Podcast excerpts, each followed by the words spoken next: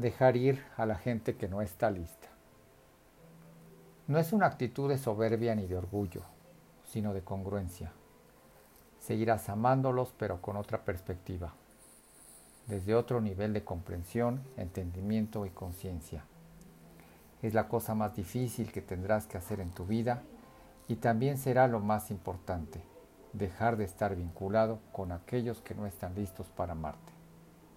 Deja de tener conversaciones difíciles con gente que no quiere cambiar. Deja de aparecer para la gente que es indiferente a tu presencia. Deja de dar amor y energía a la gente que no está lista para amarte. Sé que tu instinto es hacer que todo lo que puedas para ganarte las buenas gracias de todos los que puedas, pero también es el impulso que te robará tu tiempo, tu energía y tu cordura.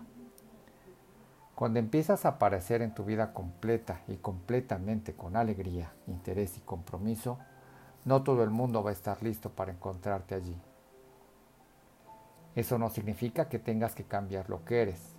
Significa que tienes que apartarte de las personas que no están preparadas para amarte.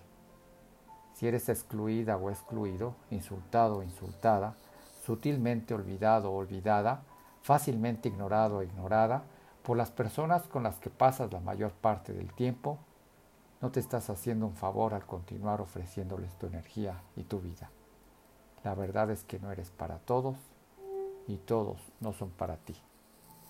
Síguenos, Human Technology and Training, www.humantt.com.mx.